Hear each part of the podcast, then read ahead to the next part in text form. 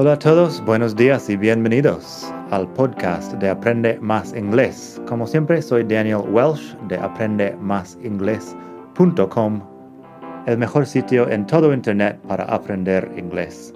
Este podcast te ayudará a hablar inglés como un nativo. Vamos allá.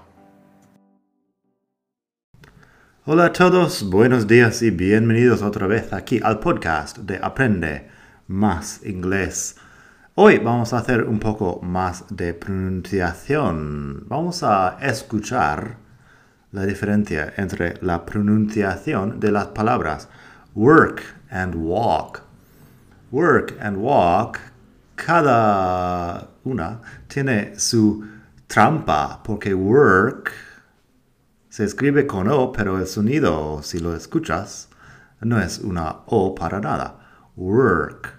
Es lo mismo que escuchamos ayer en palabras como were and girl and shirt en el capítulo 70 de este mismo podcast.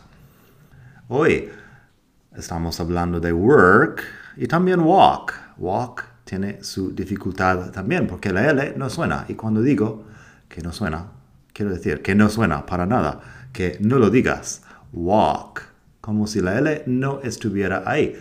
La A en inglés americano se pronuncia un poco más abierto, es como walk. En inglés británico podría ser una cosa más cerrada, pero búscate mejor un vídeo de un profesor británico para estas cosas porque no quiero enseñar mal el inglés británico cuando puedo enseñar bien el inglés americano. Así que vamos a escuchar las formas de estas palabras en frases, frases muy sencillas. Primero, I work in a bank. I work in a bank. Trabajo en un banco. I work in a bank. Así de sencillo. La R es la R inglesa, por supuesto. Work, er, work. Bank también tiene la K al final, que es importante pronunciarlo. Luego tengo I walk to work every day. Ahí tienes las dos cosas. I walk to work every day. Voy caminando al trabajo todos los días. I walk to work every day. Eso, bueno, presente. Luego la tercera persona singular con la S al final. Tenemos las dos palabras en tercera persona singular. She works in a factory. Ella trabaja en una fábrica.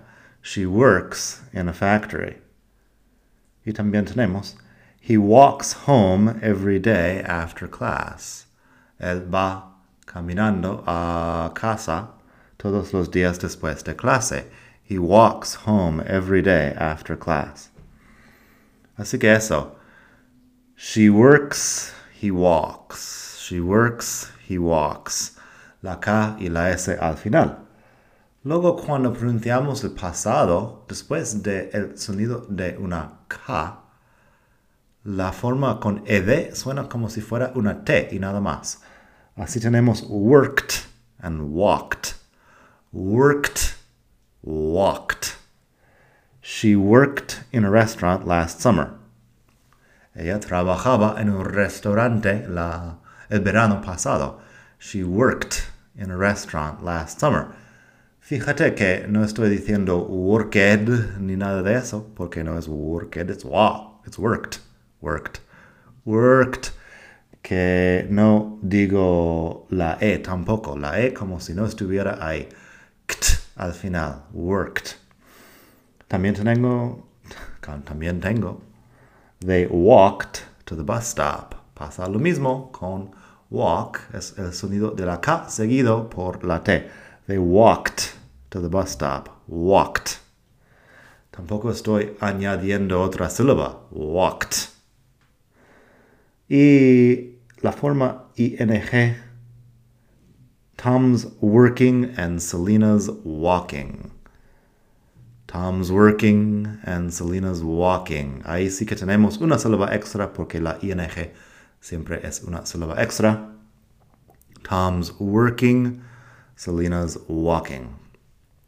Así que eso, espero que te haya gustado esta lección de pronunciación. Tengo mucho más en la web. Pondré un enlace en las notas para este capítulo para un descuento en mi curso online de pronunciación. Se llama Pronunciación Fácil del Inglés y lo puedes comprar con un descuento importante sobre el precio normal. Enlace en las notas de este capítulo. Mm, da igual donde escuches el podcast, estará ahí. Nada más por hoy. Espero que pases un gran día, estés donde estés. Hasta la próxima.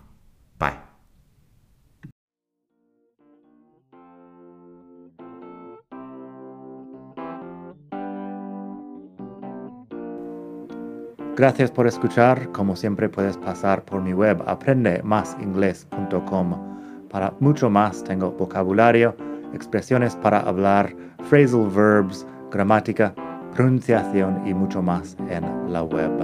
Nada más por hoy. Espero que pases un muy buen día. Hasta la próxima.